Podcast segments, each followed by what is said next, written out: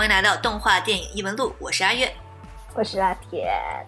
好，今天也是这个跳票了三个月之后做的第一期节目。首先是跟大家说一声抱歉，就是本身我们已经录制了这个有关呃《宫壳机动队》那一期的这个节目的，就后来就是因为这个拖延吧，各种，然后就是也没有时间去剪辑，然后一直拖到现在。然后我们现在在听那个素材，又觉得也是不够新鲜了，所以说我们就也放弃那一期了。我觉得现在真的是非常可惜，因为就是。从去年开始吧，就有很多这样的事情发生，比方说大鱼海棠啊，呃，然后这次的《宫壳机动队》还有什么？还有什么？阿天？呃，幻想曲。哦，还有幻想曲啊，都是这样。幻想曲是录的最多的一个，但就是对对对，一直在就是没搞出来，因为就是中途就觉得做的不够好这样的，所以说我呃，我觉得我们以后也是会多多努力吧，就是尽量在避免这样的事情发生。对。好，现在我们赶紧就是回归正题。今天我们要跟大家一起探讨的这部电影呢，就是金雅妮呃制作的，然后在二零一六年九月十七号日本上映的《生之行》。为什么这部去年上映的这个剧场动画，然后我们现在来说呢？主要是因为就是最近它的这个资源也是放出来了嘛，然后也是传出了有可能在这个大陆上映的这样的消息。当然，这个可能其实非常的微小。然后今天就是因为社会上反响也是挺大的，然后就是。很多这个外媒的这些评价也非常棒，这部片子，所以说我们觉得今天非常有必要来跟大家一起讨论一下这部片子。然后就像刚才说的，就是这个呃京都动画，就是金艾妮这样制作的这个呃这样的一部这个剧场动画。然后它的这个监督是山田尚子，呃剧本是吉田玲子。然后这两位呢，就是稍微介绍一下吧，他们俩跟京都动画的关系主要就是呃都负责了这个 K on 和这个玉子市场这两个主要的这两个系列。对，然后月子市场可以提到，因为月子市场是有剧场，他们是负责的呃动画，还是说就是呃剧场，就还是说一块儿，还是说他们是他们是负责了 K on TV 动画，然后是负责了这个玉子的这个剧场，应该是这样的一个关系。对，呃，对，然后就是说白了就是这样。其实我觉得月子剧场就是相比那个 TV 动画做的要好很多，我个人感觉就是。你说它的呃剧场版吗？玉子市场的剧场，对对对，以上就刚才介绍就是这个基本的一个信息了，然后我们现在就来谈一下，就是具体的谈一下《生之行》这部这个动画电影，然后就是《生之行》，《生之行》嘛，就顾名思义，它就是一个有关声音，然后与这个交流，还有一个成长这样的一个故事，然后呃，成长几乎从都从这个名字里头听出来，但是哦，对，是，对对对，但它是确实是有关的，对，然后。我觉得我们首先就来说一下具体印象吧，就就这部分还是没有涉及剧透的，我们就是来给大家首先就是说一下，就要不要推荐大家去看这部电影吧。首先，阿田，你能不能说一下你对这部，因为你你现在就是刚看完的一个小时还是两个小时之内吧？你说一下你对这部电影的这个立马的一个一个观后感吧，就是。嗯，因为我觉得大家就是一般情况下，比如说你没看《生之行》之前，你会得到比较多的一个标签，比如说是跟。欺凌有关系的，我觉得在国内很多就是会说，还这还是一个跟欺凌相关的故事，但实际上我觉得这个故事有可能本身跟欺凌并没有那么大的关系，对。然后你想从这个电影里头，呃，感受一些真实的描写，然后希望从这里头感受到一些这个什么呃人性的堕落呀，就这种社会的现象、社会心理学什么的，我觉得就是跟这个基本没什么关系的，并且我我觉得这里头这个要求太多了，他对欺凌的这个程度。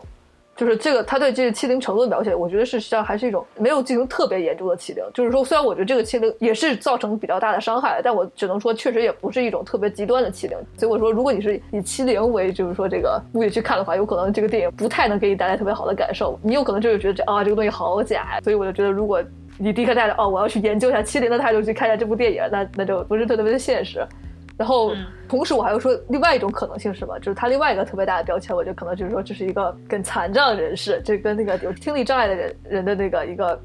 呃，可以产生共鸣的一个，去感受他们的世界是特别的怎么孤独的一个一个电影呢？这也不是。我觉得这个电影实际上对于那个呃残障的人的心理描写，有可能甚至刻画还是比较少。他就是想巨大化一个，就是这个人没有办法跟旁边的人顺利的沟通这样一个特点，所以我觉得他就直接把它扩大到了一个呃有语言交流的障碍这样一个程度而已。你可以说，他只是为了一个就是产产生这个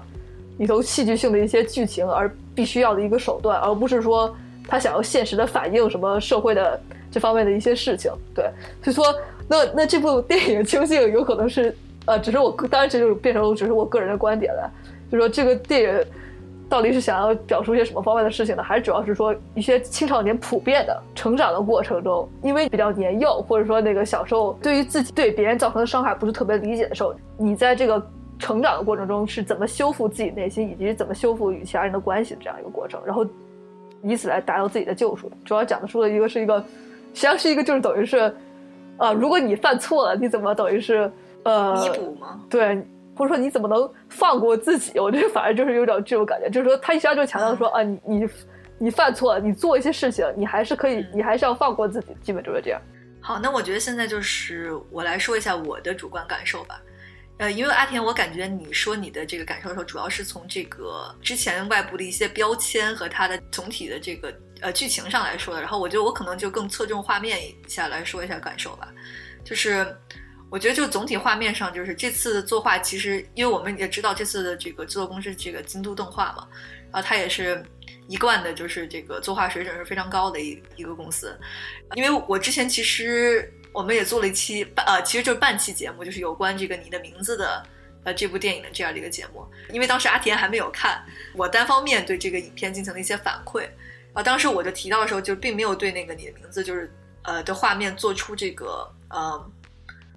做出太多的评价吧，就是虽然我也就是提，应该是提了一两句，就是我觉得画面这个作画还是不错的，但可能还没有就是非常这个充分的来说这个事情。然后我觉得现在就是相比之下吧，我觉得我就更加强烈的感受到了一点，就是说虽然这个京都动画的这个呃作画已经是非常顶级了，就在这个业界里面，但是就是说呃相比这个相比这次的这个生之行，然后这个你的名字的作画水准其实是要高出很多的，就是。你不愧是有很多呃，不愧是有那么多的那个大神在这里撑着的这样一部作品，就可以说，然后无论是在这个色彩上、原画上，还是这个演出上，都是做的非常好。你的名字，然后哦，我们不要偏离主题，就是其实《生之行》这次也是呃一如既往的保持这个京都的水准吧，就是说，嗯，对，一直都是这样的一个呃这个精良制作，就无论是在表情上、呃动作上的演出也是到位的，对。然后另外一个方面就是我想说一下，就是《生之行》这次的这个镜头语言的一些运用吧，就是我们可以看到有一些空镜头的使用，然后还有一些就是这里面就是他们对这些花的颜色还有花的这个种类的选择啊，花语的这样的一些事情也是有一些这个含义吧。不过我觉得这有可能也是过度解析啊，当然这是我觉得应该是有一些挑选的，在一些这个呃比较大的空镜头的时候，然后。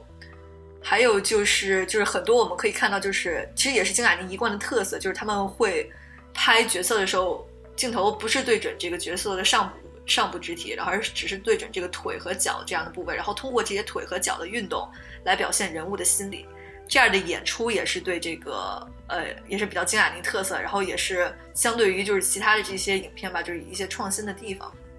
对，然后。我觉得就是至少这部影片给我的感觉就是，它没有给我感觉是五五集 TV 动画联播，我不是这种感觉，我是感觉它就是真正的是一部完整的电影这样感觉。所以我说就是觉得就是金雅妮至少在这个这场动画制作上是非常用心的，对。然后他们也是确实是以这个电影的心态在制作这个动画的，对。我觉得这就是一个整体印象吧。所以说，我觉得就是呃，无论你是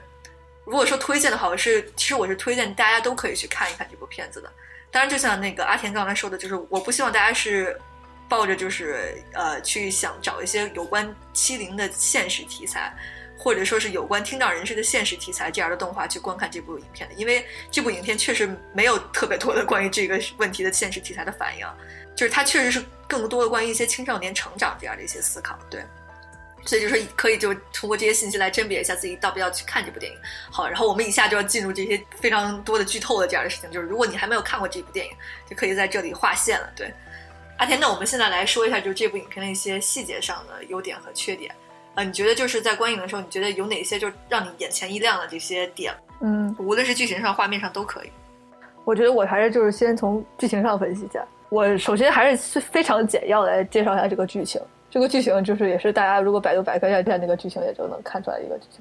就是说，呃，这个主角呢石田将也，他小时候呢因为欺凌过一个有听觉障碍的一个女生，呃，这个女生叫做西宫香子，并且他在这个等于是他欺凌的这个过程中，最后是被他的同学们一定程度上出卖了，等于是欺凌的所有的责任呃都到了他自己一个人头上。一方面他自己感觉到非常的愧疚，然后另一方面他同时对他身边的这些所有的人开始产生了一个特别强的不信任感。然后这个电影呢，就主要是在讲，就是说他怎么从一开始的想要直接离开这个世界，就直接呃自杀呢，然后到渐渐的觉得找到了活着的动力，呃，最后感觉到被救赎的这样一个过程。然后我觉得这个看点在于什么？就是说，虽然我刚刚介绍完之后，大家就可能知道，哇，这个剧情非常的戏剧化，感觉就是。对。但是我觉得他把这个原谅的过程，呃，以一种特别收敛的感情，然后表现在他们那个日常的各种活动之中。很多日式 TV 吧，包括金雅妮自己啊，他们呃也是很多，我觉得动画片都会用一种形式，就是说一种在情绪高潮的时候，就是你可以用直白的，就是说那个情绪外泄，就是说我直接说出来啊，或者有什么打斗激烈的场面，就是看到自己的。同伴被人伤害，就是说你怎么能伤害我的同伴呢？我要等于说我就要跟你那个决斗这种感觉，然后有这种呃热血的点吧，然后这样直接呐喊出来这样一个方式来进行呃情感宣泄。然后我觉得他这个动画电影还是一种比较收敛的情感来表现，呃这一些你更多的是能从这个人话语的细微的变化，我觉得这样实际上是更接近于一个正常的状态。就是说我们有可能就是说生活中的人，就说比如说不有时候不会，就是说那种真的就是说哦我直接把这些事情呐喊出来，但是。但是你你能通过这些人的做的一些事情，或者他的行动，然后以及他说的一些话以后，能感觉出来他细微的情感的差别。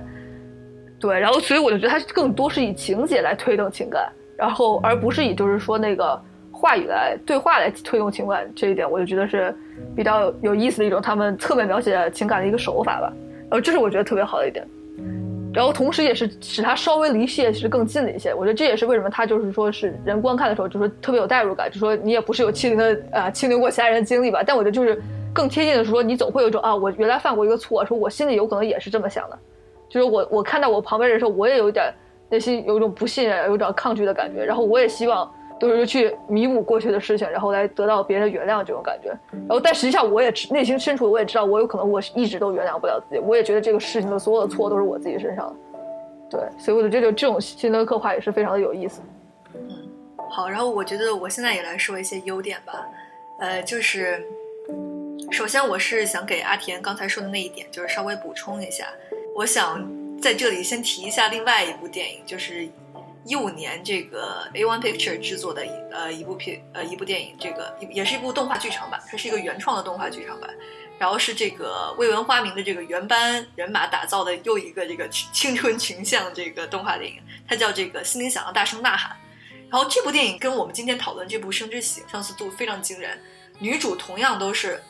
呃说不出话吧，这么说，都是有沟通障碍的这样的一个人。呃，心里想要大声大喊。这部电影里面这个女主，她是一个因为小时候她的一番话导致了父母离婚，而导致她自己心理产生障碍，然后以后之后一直都无法说话的这样的一个孩子。然后后来那个同样她也是被这个剧中的男主然后拯救，然后他们通过一起制作一部音乐剧的方式，然后女主获得了救赎。然后同样就是另外几个就是参与这个制作制作委员会的人，就是他们也各自发现了自己呃前进的方向吧，就是这样的一个故事。然后，如果大家就是喜欢生之行的话，我其实也建议大家去看一下这部电影。然后，我觉得就是相比之下，就是因为像阿田刚才说的，就是刚才我说的这部电影里面，他们就有大量的这个内心独白，就是以及他们甚至就是因为他们有很多这个呃对内心戏的，甚至加了一些幻想的元素在里面。他们设定了一些什么鸡蛋啊这样的元素，这些幻想的元素，然后跟他那个音乐剧的那个幻想元素进行对应，然后最后。那个最关键的那场戏，就是男主和女主的这样一个互相大吼的这样类似于这样的一个对峙，不能说是互相大吼吧，就是互相把心里那种话都全都说出来，这样的一个进行的一个对峙，其实就是一种非常非常就是最后就是一个最后一个 turning point，最后这个呃最后这个高潮就是通过两个人互相嘴炮来达到了这样的一个结果。其实我觉得就是《生之行》就是在相比之下，就他至少是试图。用这个故事情节去让大家意识到这种人物的成长和转变的，而不是像这个我刚才说的这部电影，就是这种过于直接的这种，不能说过于直接吧，就是这种很简单的这种语言对轰来达到这样的一个。呃，我觉得这是各种手法吧。嗯，我觉得是各种手法。我觉得一个就是一种形式就是爆发，然后我觉得就是实际上生之行就，呃，更类似于就是一直在压抑，然后就压抑压抑压抑。我懂你意思，你的意思就是《生之行》这部电影整体氛围就比较压抑，对吧？然后因哦，因为我刚才我的意思，他们处理这个情感的方式就是说，我觉得一种就是就是想让你感到共鸣的方式，就是呃呃压抑，让大家一块压抑你的感情，就是有点类似于虐那种感觉的。然后另外一种就是说，更是说让你跟让你一块爆发，这个我觉得这有点类似于就是那个，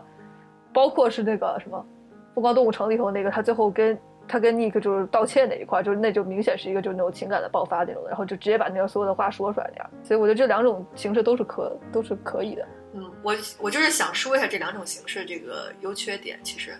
其实我们可以看到，就是《生之行》，它虽然就是感觉就是更希望去做的现实一些，然后是就是这个情感就更收敛一些，或者更生活化一些。然后那个我刚才说的《心里想要大声呼喊》，它就更加戏剧化一点，也跟他最后他就是有一个呃音乐剧的那个故事线。一直串着整个这个电影，其实跟这个点其实就是比较相相对的，就是都很戏剧化的这样的做了一些感情上的处理。然后其实这两种呢，就是呃各有劣弊。就就像刚才阿田说的，他可能觉得优点就是《生之行》的优点在于他的情感比较收敛，他是觉得比较贴近生活。但是他在叙事上有的地方呢，就是因为比较收敛，他的叙事就是人物的心理就没有那么的清晰。因为如果你直接拿台词说出来，那肯定是相当的清晰啊，对吧？但是就是《生之行》在。呃，做有一些情感的，尤其是一些情感动机转变上，你可能会觉得，哎，他好像是这个意思，对，他就可能就没那么清晰。但是我刚才说的这个心里想的大声呼喊呢，他其实就是因为他很直接的说出来，你肯定就很明白啊，人这个人物是因为这个原因，所以他产生了转变，或者是说他现在的感情是什么样，你都非常的清楚和明白。所以我说这就是说各有利弊吧。当然了，就是说我们肯定生之行是他在朝着一个更高的这样的一个标准去努力。然后心里想要大声呼喊的话，相比之下就是一个就是那种，呃，比较常规的这样的一个手法，对，嗯，然后我还是继续说这个优点啊，就是这个生之行的呃优点，我想说一下，就是叙事上其实有很多细节，就是对这个主人公的这个心境就起了也是起掉了一定作用。就一开始我们可以注意到有一个情节，就是女主第一次跟男主一次剧烈的闹翻吧，就是女主是在那个放学后试图给那个。试图跟男男主对话，然后还给他对了，还递给了他那个就是那个专门那个对话用的本子。结果男主呢就是那种，呃，一种就是我没法跟你沟通的样子，然后就一生气，直接把那个本子打翻到那个污水池里面去了。然后女主这时候就直接就走到那个池子里去。这然后这是要特别强调了一下，就是就是根据后面推测来，这个女主这时候应该是把这个本子沉下去了，就是她不是去把这个本子捡起来，她是把这个本子按到水里了。然后这是也是就是象征了就是女主的一个心境嘛，就是她说白了，她就已经对这个交流这个事情产生了绝望这样的一个点。然后为什么我说这个时候这个地方应该是把本子沉下去了？是因为后来男主就是直接就是男主被欺凌的时候，他躺在水塘里，然后他捡他捡到了这个本子，说明女主根本就没有把它捡起来，或者说也有可能是女主后来就又被什么别的人丢进去，但这个可能性很小啊。就是说应该是女主这时候把它沉下去了，是吧？这是一个希望沉底，或者说就是呃女主对这个本子的。对交流这件事情，就是已经产生绝望这样的一个事情，但在后来对应的一个事情，就是男主到高中以后长大了，呃，受他们女主和他就是相当于是第，应该是第二次会面，然后他们在喂鱼，然后这时候那个呃女主的本子被不小心打到那个水池里去了，然后女主就马上就跳跳桥下去拿那个本子。大家注意，就是女主第一反应就是马上想去捡起那个本子，然后男主然后又跳下去帮女主捡起这个本子，这就是说明就他们在这个长大之后，他们建立了这个第一次想要交流的这样的一个欲望。然后从这个本子上，我们可以看到前后就有一个这种这个一个对应，就是我觉得这个本子就是一个交流的象征，实际上就是。还有就是它跟水的这个关系，就是锦鲤，就是那个白红色那个锦鲤，其实应该就是象征女主本身，因为它跟其他锦鲤颜色都不一样。对，然后这个事情，然后还有这个河水的这个事情，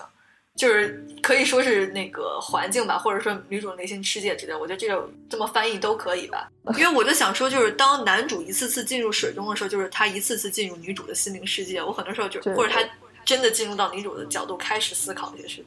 或尝试与女主沟通了。我一直都是有这种感觉啊。当然，就是说。这个是不是那么准确？我们在意，反正就是呃，对，好，就是我说的，就是就是优点之一吧。就是他们就是在这个情节叙述上，其实有一些这样。对，然后还有出现了几次水。呃，女主自杀，然后男主落水嘛，那个那个落水。对对对对，我觉得。然后男主有一个特别幻想那个标志性的话，感觉好冷好暖，这样两句话连在一起。对对，并且那个他的那个池子中还有那个鱼有游过来。对对对，就是你客观上只有讲，就是呃血流出来比较比较暖，对吧？然后就是身体就进的是一直也变冷了，对吧？但同时，你也可以说是这个，他对这个人的看法，或者他对他旁边环境的一个转变嘛，对吧？想法第一个比较冷，然后就觉得又实际上是比较暖。然后我回回到我这有一个镜头是肯定是就就是他那个在烟火大会的时候，那个女主拿了一杯水，然后男主是看有一个他看了那个水的过程，就是烟花不是炸开，然后那个水就有波动，嗯，那个水就有波动。然后我觉得，就一方面也是说他那个女主的内心有波动，结果他后来就是进行了自杀行为。我觉得有可能他还是暗示，有可能他实际上内心就是隐隐的还是在波动吧，是这个感觉。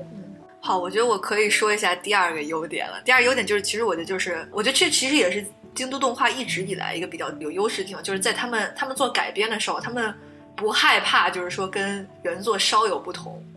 不过，其实就是之前一些很成功的他们的作品，比方说《凉宫春日的忧郁》这个剧场版的话，他们其实是。是比较原汁原味的，这个复原了原著里面的各种各样的情节的，还有这个全金吧，我觉得都是这样的特点。但是，其实我觉得到近期，比方说，呃，他们很多就自家文库产的那些那个文儿，呃，小说，然后他们改编的时候，我觉得，呃，他们就大刀阔斧的进行一些改编的时候，我觉得其实他们也是非常有成效的。我觉得同时在这里面，就是他们跟相比漫画，当然他们也跟漫画作者沟通了，他们相比漫画也做出了非常多的改编。然后我觉得这些改编就是。这些实验吧，他们就至少敢敢于做这些尝试，我觉得就是非常值得鼓励。因为我就还是要强调，就是电影作品它是虽然它有可能是改编于一部漫画，但它还是一部独立作品。我们不应该评判它跟原著像不像，或者说它有没有 cover 到原著的所有信息。我觉得是这些来判断。我觉得实际上是可以评断，但是说这不能作为唯一的标准，就是因为因为电影本身还不是漫画，就是说如果你你要适应电影这个媒体，就是肯定会做些呃做出一些改变的，只能说就是说不能说就是因为。他跟他像不像，就是成为他好不好的一个评判标准。对，所以我对他这些能做出这个改变感到非常的呃欣慰吧。因为很多漫画里面的东西，就比方说男主的心声，漫画就是可以写在旁边的。就是说白，他可以画一个惊讶的表情，但一个惊讶表情，他可以有很多的话想说，对吗？他其实漫画作者是可以把它很清晰的写在旁边的，他的一些动机啊，男主的一些想法和他一个状态，他都可以非常清晰的用文字写在那里。但是其实电影不能，对吗？或者说，至少说一个优秀的电影不能，它不可以什么东西都旁白出来，对吗？但是说，就是一部好的电影的话，它就是需要把这些文字转换成镜头语言。其实，因为我我对不起，就是我只看了这个漫画的前半段，对。然后就是这前半段里面，就是有一个很明显的描写，就是男主他在漫画里面他是这么描述他的动机的，就是他觉得他小时候他为什么要做各种各样的危险的事情，还有就为什么他要欺负女主，他的一个动机是他就觉得他的世界很无聊。然后就是动画在这方面是怎么反映他的世界很无聊的？我就记得非常清楚，有个镜头就是他就是在那里戳铅笔，对吗？首先是漫画里记得是有一个他摁铅笔的这个画面，但是没有他就是这么长的这么多的这个画面，所以这是一个完全创新的一个镜头，就是他们为了表现男主的无聊感，就是给他一个很长的时间，就看男主在那里不停的摁铅笔芯儿，摁长了以后，然后再把它放在桌子上慢慢的摁下去。对吧？这就其实就很明显的反映一个心态，就是男主就是感觉生活挺无聊的，或者他一直就想找乐的这种感觉，就一直闲不下来这种感觉。就我觉得，就这个就是表达的就很精准，就是他们至少在试图用这个镜头语言把这些东西转化过来。对，所以我觉得就这部分就是我觉得就是特别好的第二点吧。应该这就是我觉得最主要好的两呃两个优点。然后现在我来说一下，就是我觉得一些这部影片可能不足的地方吧。虽然我刚才说它的一个优点就在于它敢于这个大刀阔斧的去删掉很多原作漫画的剧情，然后还在就是，然后试图去把它的一些旁白或者内心的部分转换成镜头语言，甚至不是台词，是转换成镜头语言。我觉得这这呃这些尝试都做得非常棒，但是我相应有一些不足的地方也在于它的改编，就是说白了就是我觉得有很多的人物剧情吧，或者是说有一些剧情，其实在这部影片里就是可能它是。我不知道我是为了什么，可能是我觉得就是在这部影片里面，就对这个主题其实没有什么特别重大推进作用的一些呃一些剧情吧，也被放了进来。虽然在这个故事上，可能是对这个故事是一个节点，就理应上是一个节点的部分，但对这个其实主题上没有什么推进的一些剧情也被放了进来。你觉得这个主题是什么？嗯，我觉得这个主题就是男主角和女主角的这个呃心灵上的一个成长吧，或者他们关系的一个修复吧。就是你感觉这个这个这个情节可能跟前后都没有太大的联系。对，哪些情节？对我来，我来讲一个情节，就比方说是你注意到，就是女主其实，在中途右耳失聪了，对吗？对，对，就右耳失聪这个情节，虽然它出现了，并且出现了，还是出现了很多个镜头吧，就是他去医院，然后他躺在床上，特别的那个辗转反侧，然后他的妹妹看着他，又又特别为他这个担心，呃，诸如此类的好几个镜头，然后，但是你很难把它跟前后建立起来联系，就是这个情节就是。让女主的心态发生了什么样的转变呢？我们可以看出来，她确实是对自己就是产生了一些悲伤的感觉吧。但是，但是你就觉得她的跟其他人的关系又发生了什么样的转变呢？其实，在前后没有成为任何东西的这起点啊，没有成为任何后面事情的因呢，所以就觉得这个情节为什么还要放在这里就很奇怪，或者是说，因为男主的那次就是那个强力强力这个把他的那个耳机拽那次应该是有关系的，对。呃，其实那个应该是没关系，因为就是那个拉近是其实是他的耳垂被划伤了，就是没有内部内部划伤的问题。其实理论上应该是没问题，应该不是什么不是什么联系的因因果，对。所以就说，如果他能把这些东西就是建立上一些联系的话，你可能会觉得就是对人物关系产生一些变化，但他并没有建立起联系，就这个剧情是一个脱节的。虽然从这个人物的本身的命运来说，他好像这个事情对他的命运挺重要，但他对这个故事叙事上是脱节的。所以我就觉得这些情节就是显得有点像是在完成漫画的任务了，就是说漫画这个主角发生这件事情，所以我现在把它放进来。就是有点像是流水账的感觉了，这个我觉得就是可能就是可能是因为改编而带来的一些这个障碍吧。因为你可能正常编剧的时候，你不会觉得要放这个放这个编剧进来，如果你在原创的时候，对吗？所以我觉得这可能是改编的这样带来的一个缺点。然后还有一个事情就是，虽然我在这部那个影片里面确实产生了很多的情感共鸣吧，就是尤其是一开始就是男主非常呃抑郁想自杀那一段，就是你感觉从他。这块有一是要我我还是要再夸一下，就是他前面一个优点，就是我说他细节上，就是男男主小时候走路的方式和女主小时候走路方式，他不是做了好几组这个对比镜头，就是男主是那种特别 swag，那种特别大摇大摆的走路方式，小时候的时候，然后我们再看到他男主长大之后，男主长大之后那个走路的镜头也有好几个，对吧？他在各种什么花树上啊、桥上走的时候。他虽然是个远景镜头，但你其实从他走路方法，你就就是那种紧缩的那种一个抱紧自己的那种感觉的一种走路方法，就可以看出来他前后人生发生巨大的孤僻的，就是他那个他同学不是评价他就啊，他就想一个人待着，就是那种对对对，就是那种从全世界躲开的一种感觉，就是像他那个动作，就是他慢慢的把这个耳朵就捂上这样的一种感觉，对，他就从这两个走路镜头，就他小时候走路镜头。和他这个大的走路镜头，我觉得大了之后的走路镜头就非常明显的表现出来，就我觉得这点都是非常好的，还是说就是镜头镜头语言上都表达非常好了。但是缺点就在于，我觉得就是男主其实这里面还不错，但是我就觉得女主这个人物真的是，就是就像我刚才说的，就是出现了那种就是中间毫无这个就是有点脱节的这种剧情。还有就是奶奶的死对她女主造成了怎么样的心境改变，就是因为女主毕竟是女主啊，就是她。奶奶的死对她妹妹的这个心境改变，甚就是表达的，甚至比她被比对这个主人公表达的这个心境改变的这个描写更多。其实你就觉得这个人物感觉就，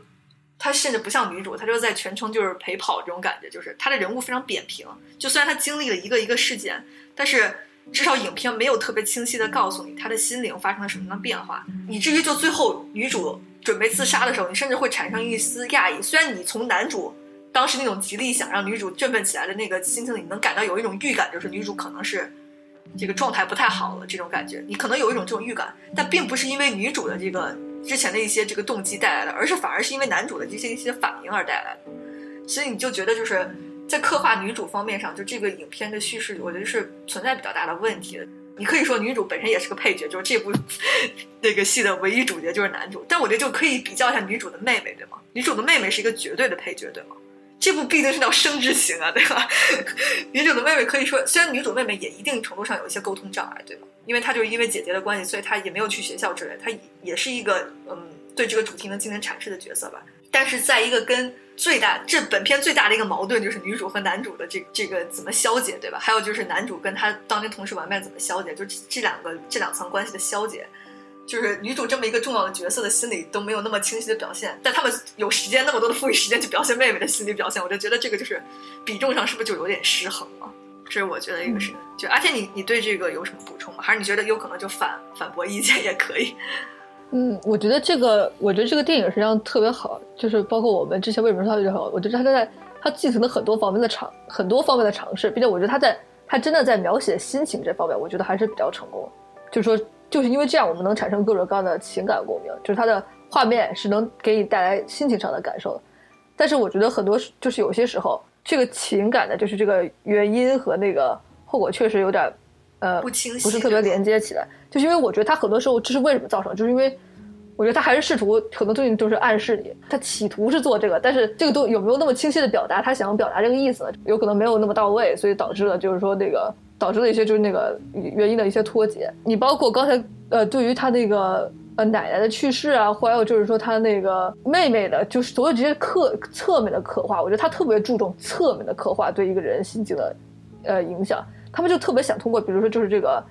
这个女主角就是西宫硝子，她身边的，比如她的妈妈呀，还有她妈妈的态度，还有她妹妹的态度，还有她奶奶对西宫硝子的态度，来展现出这个人的心理状态可能有些出现问题了。就比如说，你你能看出来他的妹妹特别的担心他想表现他姐姐自杀是通过他妹妹脑脑子里面出现那个闪回吗？对对对对对，就是那个那一幕，就是其实是他妹妹做梦对吗？就是他梦到姐姐。对对对，实际上我想说什么？我觉得他这部电影，我觉得他实际上他一个特别困难的点在什么？就是他怎么能让一个没有语言的人说话啊？他我觉得他这个最重要的点什么？就真的是就是呃，西宫小子他没有内心描写。他没有话语描写，他是一个，他有他有话语描写，但我就说真的很非常局限，基本就是对不起，嗯啊，基本就是对不起。但是我想说，他有很多手语，并且有很多写在本子上的，我觉得那也说话对对对，但我觉得他每次他都是一个表现一个有点类似于，甚至我就说呃有点圣母的形象，就是说不停在原谅别人，或者在对别人施予好意啊，或者说啊表现我很对不起啊，都基本都是这样的心情。但是就是就就是他们所抱怨的，就是他没有表现任何他生气啊，任何他难过，他其实他这些情绪他都没有表现。嗯，然后我觉得这有可能他唯一的一次表现不就是跟男主的那次争吵吗？我也很努力啊，发表了这样的感言，对吧？就是他跟那女生滚在打打在一起这个事情。对对对对对，我觉得他们这里头就是对于包括他男主角自己的呃悲伤的描写也不是特别多，所以他们都是类似于通过侧面刻画。因为我想说，就是其实我觉得对男主就是自己。不那么悲伤啊，就是他没有直接那种喊出来那种感觉，我是可以理解，因为我觉得他不喊出来，反而显得他更加的压抑，这个我是可以理解。还有就是女主她为什么不哭出来？因为他们其实想表达的就是女主她也有自己的问题，就是女主非常的不敢于去说白了，她只是把一切的就是归结于自己，你懂吧？但她其实这不是一种正确面对问题的方式，她只是把一切简单的归因于自己而已，然后或者说简单是她其实就是一种另外一种逃避，他们也想传递这个主题。所以我觉得就是他一直说对不起这个事情，还有就是他不发表情绪，就是倒不是圣母，他们就是说这就是一种，他们其实就是通过那个黑长直那个角色已经说了很多次，就是说你这个就是一个消极的态度。对我觉得他们通过这个事情上说，这实际上是另外一种拒绝沟通。对，这是另外一种拒绝沟通。我觉得这个点上还是有一点传达出来，但是其实这也是又是又是我想说他的一个问题，就是他黑长直这个角色，他虽然点名了那么多次，但你好多时候你会觉得不是这个不是女主的问题，你懂吗？你甚至有的时候会觉得还是这个黑长直他太 mean 了，你懂吗？他太那个，他太坏了。对，他就一直都是这么坏，所以他就还在欺负他。你甚至会有这种错觉，你懂吗？但其实他这里面想强调的倒是反过来这样一点。所以我觉得这又是一个叙事上问题，就他没有先把这个那个黑长直的这个心理摘清楚，没有把他特别详细的展现给你，他就已经让他，他就先让他去已经批判女主了，你可能就会觉得这比较荒谬这样。对，然后我觉得我最后还想说一下，就是我觉得可能就是在主题上的一些思考吧。我觉得就是主题上，我觉得就是有几点，我觉得可以提点。首先就是因为主创的自己就强调，就说这不是一个关于欺凌的故事啊，这更多是一个关于这个呃青少年，然后还有是关于这个青少年的成长啊，还有得到这个被原谅啊这样的一个故事。还有就是说。他就觉得这些人物最棒的地方就是，呃，监督自己说的，就是说他觉得人物最棒的地方就在于他们不是再去逃避问题了，而是这个直面问题，并且去寻找解决它的方法。就觉得他们，他这是觉得他们最大成长的地方。我觉得他这个影片也确实是，呃，有有传达到这一点吧，这也算是一个好的地方吧。但我觉得这是他其实主题上的一个很大问题，就是如果我们只是想传达这一点，其实这也可能跟漫画的这个创作有关系。就是说，其实我觉得可能。也要稍微说一下漫画创作者的这样的一个问题，就是说，他虽然想传达的一点是说，可能就是大家要不要逃避，应该要去解决问题，但是无论是在现实性上，还是说在这个主题的明确性上，他们因为掺杂了太多别的因素，整个这个电影不知道，因为漫画有非常非常多集可以去讲这个群像，所以我不确定他是不是把这些都讲清楚了。但是因为电影只有短短的两个小时吧，将近两个小时。他是一下讲不清楚这么多主题的，他没法又把欺凌讲清楚，又把听障讲清楚，还要最后要把成长讲出来，你懂吗？还有最后还要把这个这么多角色的这个在交流里面这个部分讲的那么清楚，就是他其实很难完成这个任务。所以就是，所以最后我觉得就是他可能在一开始的时候就就想讲的东西太多了，导致于他最后这个最后就想讲的讲好了这么一个东西，其实也没有讲的那么清楚。虽然他有传达到，但是不是讲的那么好。对我觉得这就是他可能主题上的，就是一开始想的时候就出现的一个问题吧。当然，这是因为漫画一开始的设定就给他们就是思路上出现了这个局限。我就觉得，呃，还有几个点吧，我觉得就可以从里面主题上得到几个点，就是一个就是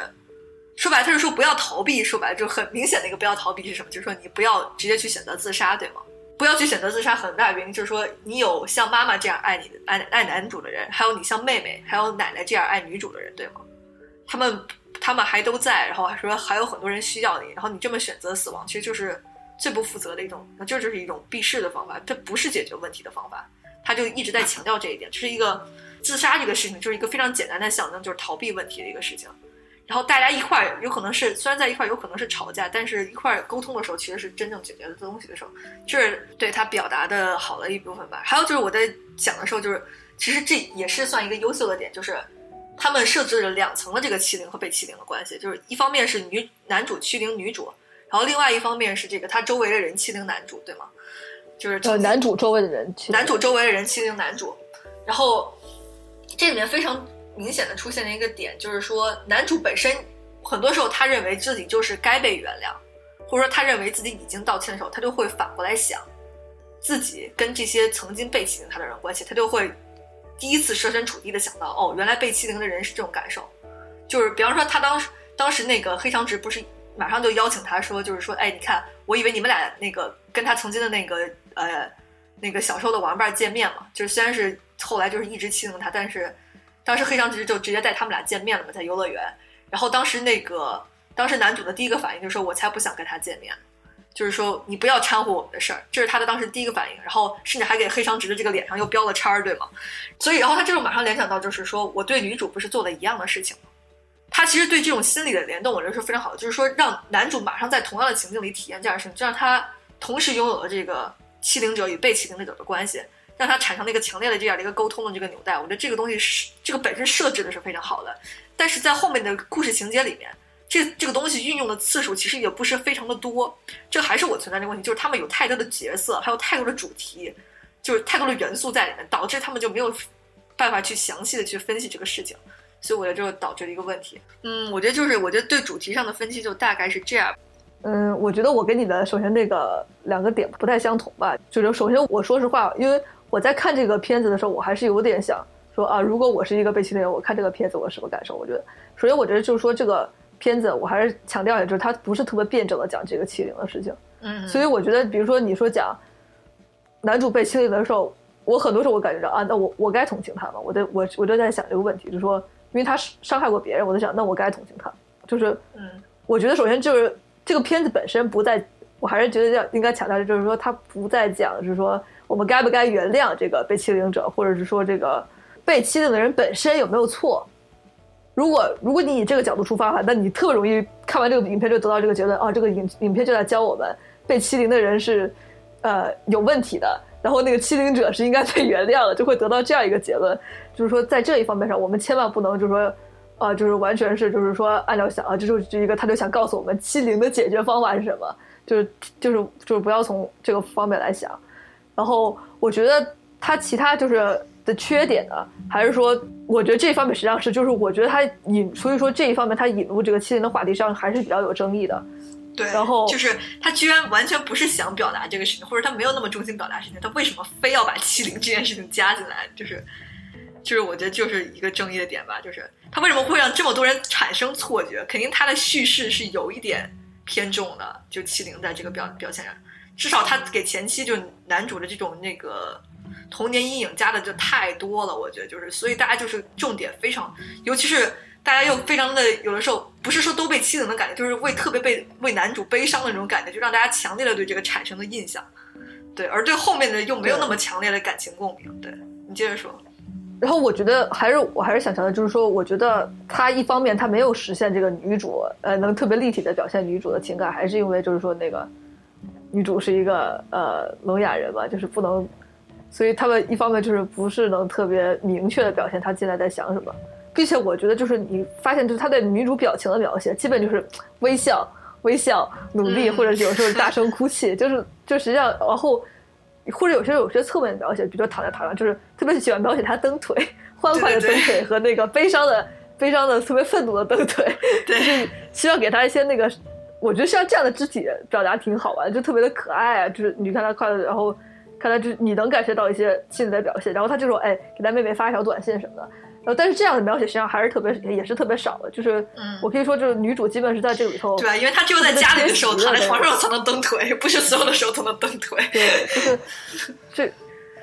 就是这个角色，我觉得就是有些缺席的。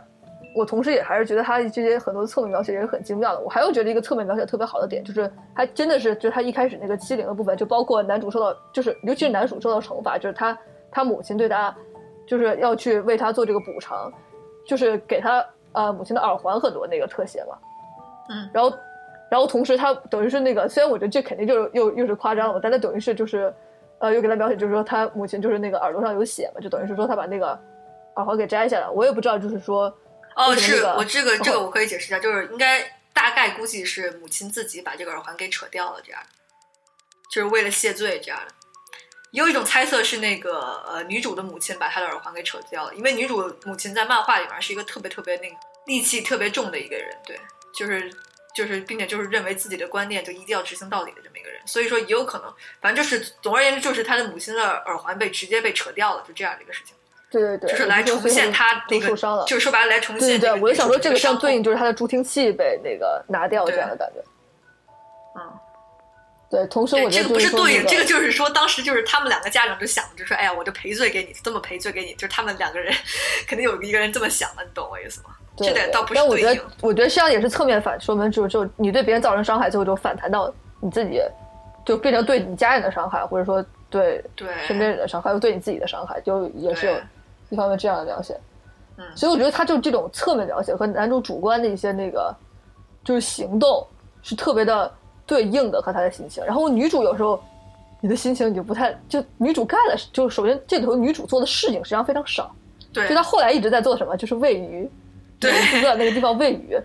就是你不知道，因为她实际上也想说女主是在停留在原地的，所以就你可以想说啊，她一直在那喂鱼，还没对，并且她还是想要自杀嘛，说明她还是在停留在原地。说白了，一定对对对，他们就想说她还是在逃避嘛，就是说，然后就说最好是别人就是说接近她，对吧？就是学习手语去接近她，而不是她尝试怎么去，比如说学个。呃，学唇语啊，比如说或者说学习，就更好的学习怎么发声啊，然后去接近别人，就说他也没有做什么努力，他们就说这个问题，对，嗯，对。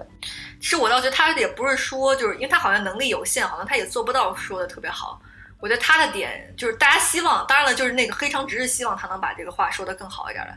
但是我觉得就是男主之类对其他人对他的希望就是他不要老说对不起了，就是这样这个事情，就是他能。呃，抒发一点真实的心理情感，这是他们最初小时候为什么打起来的这个原因嘛，对吧？嗯嗯。然后我觉得就是，其实就是他把这个欺凌和这个听障引引入进来以后，就大家就可能就是，就他本人想表达那个中心就被偏移了。然后这里面可能我感觉到了一个直观感觉，就是私刑这个事情是多么的恐怖的一个这个事情。在我前期看这个片子的时候，感觉就是说白了，就是一个人有罪，他确实是应该得到惩罚。但是通过私刑来惩罚这个人，那这是一个非常恐怖的事情。他会就是说白了，你私刑者应该也是一种犯罪者，就是这种感觉。就如果说白就是，如果是公允的，就是学校给的惩罚，比方说禁闭几天，然后说你怎么怎么处分，这种是可以理解。但是如果你身边的人都对你采用私刑，或者说这件事情成一个终身的烙印，你这个私刑就是永远都没有尽头的这样一个事情，就是一个多么恐怖的一个事情。我真是就是看第一段的时候就这种直观感受吧。因为这个电影不是关于这个欺凌的问题，所以这个问题肯定在后面也没有什么没有什么解决这样的。因为这里面其实是一个挺梦幻的一个欺凌，就是一个人因为听障，所以就被欺凌了。这在现实里面肯定是发生的比较少的，对吗？其实现实我觉得也多人都是有可能被发生普普通通的孩子，然后就是一言不合就被欺凌了，对吗？可能是因为一点点小的冲突，一点点小的个性不一样。或者是一句反驳之类的，你可能就开始被大家孤僻，就可能被欺凌了。然后这种事情发生的时候，大家就感觉是更无力的，因为这时候不是明明面上的，就是我不会说你的话，你不会你不会做手语，然后我只能拿本子跟你沟通，不是这种明面上的沟通障碍，是说在一定程度上我们其实是能沟通的，但是我们就在这个时候，当欺凌发生的时候，我们突然就没法沟通了。或者说之前可能我们都沟通的好好的，你懂吧？也不知道怎么回事就不能沟通了，你知道吗？或者说就是突然就出现了这个隔阂，对，就其实就欺凌有的时候就是很突如其来，然后你又不知道怎么去解决这个问题，就很绝望的一个事情。当然，就如果真的要反映这种欺凌的现实性，那很可能这个故事结局就不会是男主获得救赎了，对吗？肯定是，可能是男主被就是可能是受害者非常的痛苦，然后这个受那个伤害别人的人也非常痛苦，然后两个人最后都特别痛苦的走了下去，什么或者就很悲惨的结局，可能是这种东西。或者说，如果你放在听障的话，你肯定是就在至少在音乐的选择上啊，还有这种说话的表现上，肯定不会就是可能会采用更多就是有一些盲人视角的东西吧。但这里面肯定是不是什么盲人，更多的这个聋哑人视角的东西吧。但这里面肯定就是没有。就比如你看从声音上的这个事情，就是只有两次对男主自己声音对心理的描写吧，甚至对女主自己感受声音的这种描写，其实都挺少的。我觉得就是，所以，嗯，对，还是我那句话，就是贪多嚼不厌。对，阿天，你最后想补充什么吗？然后我最后还要补充我的，就是还是对这这个，呃，也不是一个特别重要点，反正这还是他们那个这个主题的事情，就是，呃，因为这个除了男女主之外呢，我们刚才不是 这整个这么长时间还是主要讲男女主，就其他的人，实际上他描写他其他的一些同学，小学同学，然后。他们长以及他们长大以后一个状态，实际上我觉得他还是主要想，呃，也是有有点群像的想描写各种人对于大家交流的一个态度吧。我觉得这个片子首先还有一点重要，就是如果你要修复和其他人的关系，或者说如果你想要不伤害别人，主要还是说你必须要以其他人的方式来思考，就是说你必须要去换位思考。我觉得这个时候男主为什么就好像成为了一个就是比较积极改变的人，主要还是因为他被迫的去站在别人的角度思考了，就是他实际上是被迫的站在女主的角度去思考。所以他就，我觉得他后来就理，就是也是他为什么长大就能领领悟到，就是他当时就是呃欺凌女主受了多大的伤，并且我觉得他呃等于是后来还看到女主自杀这这一幕，他就觉得他更是特别的歉疚。我觉得他就是一个等于说他的人生就是有点惩罚性的，使他意识到这个事情的对我。但其他人上没有，因为也没什么受到一个惩罚，所以他们是一个比较一直是就不同人不同态度嘛。就比如说他那个小短发的女小学同学，就是他就直接转校了。就他面对气呢，他就选择我就直接转校，我就我就避开他，我就当他不就是我就害怕他，我就当他不存在，然后我就我就逃走就可以了。然后那个另外他那个小学同学就是也是等于是欺凌那个女主角的那个女生，就黑长直是叫直野直野直花。我觉得他主要采取一个态度还是什么，就是他是一个特别坚信自己的世界，说白了就是说他特别他特别不愿意从他的角度思考，他觉得一段有一个比如说异常，你看他跟我们沟通的方式不一样。那我就不想打，我就不愿意去用他的角度来思考，我就不想，对我就不想去理解他，他为什么不来理解我呢？这他这这他的一个等于是一个思考的方式。然后其他人就是说他等于是他新进来的同学，然后就是男主对他们指责，就大概就是说你们实际上也根本就是没有去尝试去呃理解别人，就是稀里糊涂的就过来了。还有另外一个就是他们等于是小学的一个另外那个就是。金发那个女生，就是她一直就是说啊，都是说都是别人在欺凌，就我没有参与欺凌那种感觉。她的意思就是说，她就是那种意思，说不反思的人，一有问题，她就说啊，这都是别人的问题，都不是我的问题。或者更普遍来说，就是青少年儿童啊，就是面对问题，甚至都不是说欺凌，就是说，比如一个人犯错的一件事情，有可能说群体性的就做错的事情，就各种人面对的一些态度，各种人面对告诉你逃避的一万种方式嘛，逃避问题的一万种方式，但他们统称起来都是逃避，然后等于说还是说面对也是个比较虚的词吧。反正他们意思就是说，一定要是，呃，承认错误那种感觉，然后要进行改变，这样就是说，否则你永远就是等于是原地踏步那样，然后你还是会伤害别人。好吧，我觉得就今天这个就差不多就是到这里可以收尾了。我觉得这期节目，然后也是今天很开心，就是一定程度上跟大家一起聊一聊就是《生之行》这部电影。然后也是非常希望，就是大家能继续关注这些啊日本啊，还有这些欧美啊好的一些这个动画电影。虽然他们可能没有机会在国内上映吧，但是就是希望大家也是继续去关注一下这样的。还有就是，如果大家就是喜欢《生之行》，我也建议大家去看一下，就是呃 A One Picture 制作的那个《心灵想要大声呼喊》。哦，对，如果顺便提一下，就是因为就像我们说的，这次的这个动画电影是由这个漫画原作的，然后它其实跟那个动画电影有很很多地方其实出入挺大的。如果大家不喜欢看这个呃电影的话，可以去补一下这个漫画原作，应该也是不错的。对，然后如果大家希望的话，我们其实以后也可以给大家出一出一期这个漫画推荐，因为我和阿田最近看漫画，其实看的也挺多的。对，对我觉得就是今天这期节目就差不多到这里结束吧。然后如果大家想听我们就是推荐什么东西，比方说什么漫画呀，或者什么游戏啊，这如果想听我们推荐的话，我们也可以给大家做节目。然后反正就是如果对节目有什么反馈的话，请给我们。呃，我希望大家主要在节目的下面评论里面给我们留言，因为这是我最容易看到提示的方法。因为我平常读微信的那个和微博的那个留言的时候，其实不太多，主要还是读评论，呃，那个节目评论的留言。所以如果大家有什么反馈的话，希望在那个评论里面留言给我们。好，今天这期节目就到此结束了，呃，感谢大家的收听。然后这里是动画电影异闻录，呃，我是阿月，